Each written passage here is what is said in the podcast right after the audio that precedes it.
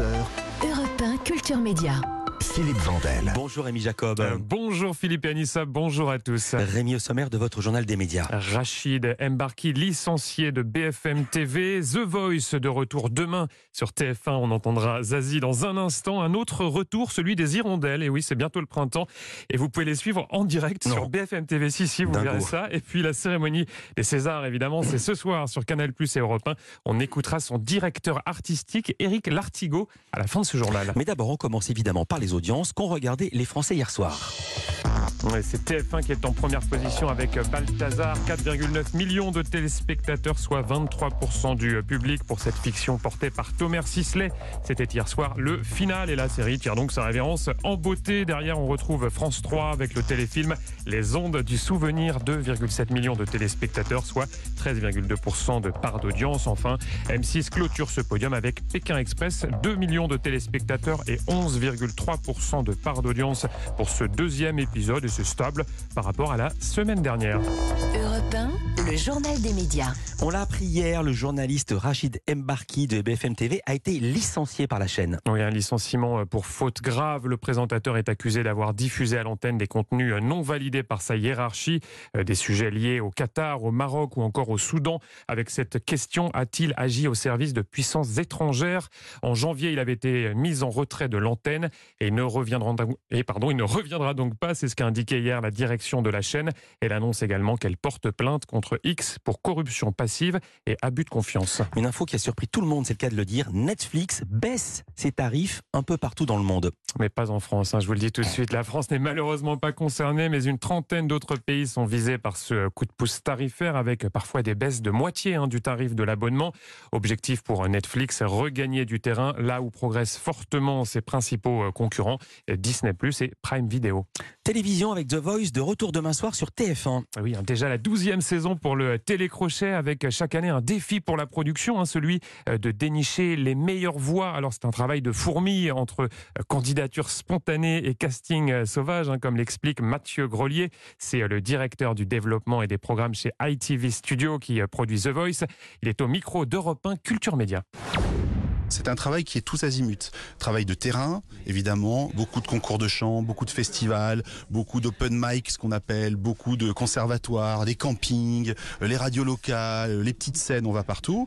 Il y a aussi un travail évidemment sur les réseaux sociaux. Et puis il y a aussi MyTF1, les candidatures spontanées. Cette année, c'est le record de candidatures. Pour la saison 2023, on a eu 50 000 voix qui ont euh, auditionné et on en a choisi 100 parmi ces 50 000. C'est incroyable et j'ai envie de dire, ça fait plaisir. Mathieu Grelier, producteur heureux de The Voice. Alors parmi les voix que vous allez euh, découvrir cette saison, il y a celle de Noshka. Noshka qui s'attaque à un tube de Stromae et c'est vraiment bluffant. Ah. Stromae. Ah, c'est le, c'est le king. Je suis pas toute seule à être toute seule.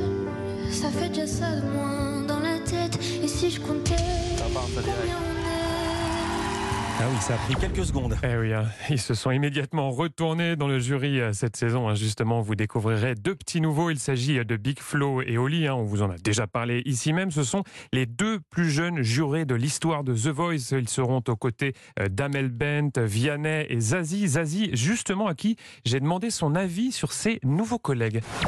C'est excitant d'avoir toutes ces gé- plusieurs générations. Clairement, ils ont, ils ont, ils pourraient avoir là, ça pourrait être mes enfants, Mixlo et Oli. Donc c'est aussi cette confrontation qui est intéressante parce que euh, il faut rester souple quand on est un artiste, pas faire de jeunisme non plus.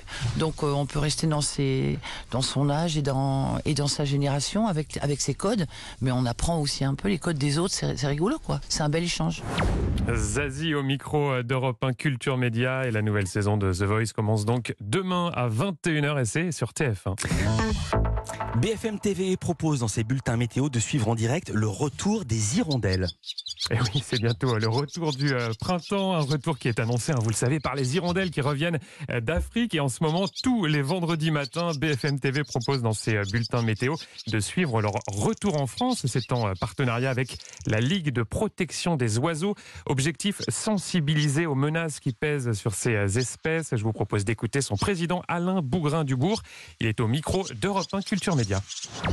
L'idée, c'est d'inviter à euh, participer à la sauvegarde des hirondelles. Et pour y parvenir, il y a une chose très simple, c'est d'abord de savoir où elles viennent depuis leur voyage en Afrique. Le problème, c'est qu'aujourd'hui, il y a un manque de ressources alimentaires euh, très clair avec euh, les pesticides, le cortège chimique. Et puis par ailleurs, les travaux de rénovation, les bâtiments qu'on ferme interdisent les capacités de nidification pour les oiseaux. Alors notre projet, c'est d'établir une carte de France, chacun depuis son quartier, depuis son village, euh, pour indiquer l'arrivée de la première hirondelle. Ça nous permettra de voir si euh, bah, il y a des trous dans la raquette.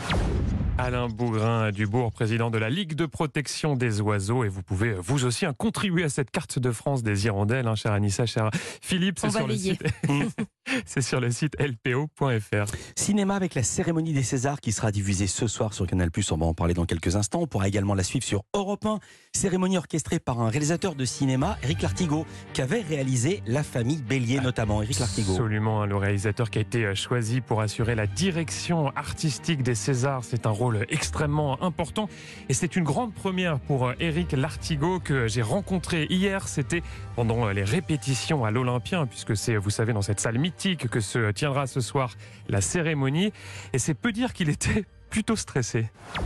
Je dors 3h30, euh, je me réveille au milieu des 3h30 en me disant tiens, voilà, ça comme idée, tiens, je vais dire ça, machin, je vais dire truc. Le cerveau cogite tout le temps. Quand je fais un film, un long métrage, euh, pareil, je dors, euh, je dors maximum 4 heures. là, oui, je suis au niveau de 3h, 3h30 et ça met, c'est une, une, autre pression, quoi. C'est une nouvelle pression. Eric Lartigot au micro d'Europe 1. Je lui ai également demandé quel était son souvenir le plus marquant des Césars avant qu'il ne débute sa carrière. Ça remonte à quelques années. Il était tout jeune adulte et vous allez l'entendre, l'anecdote est très émouvante. J'ai croisé euh, rue Turenne, euh, où j'habitais, euh, Annie Girardot, qui était toute discrète, toute recroquevillée un peu, qui était avec ses grandes lunettes noires. Et le soir même, elle était honorée à la, à la cérémonie des Césars, et elle disait euh, "Vous m'avez manqué", euh, et et été en larmes. Ça m'avait mais bouleversé de la voir l'après-midi même et le soir en direct sur cette scène, c'était mais bouleversant. Éric Lartigot qui assurera donc ce soir la direction artistique des Césars. On va en parler dans quelques instants. Merci beaucoup Rémi Jacob. À lundi pour un nouveau journal des médias. Bon week-end. À lundi.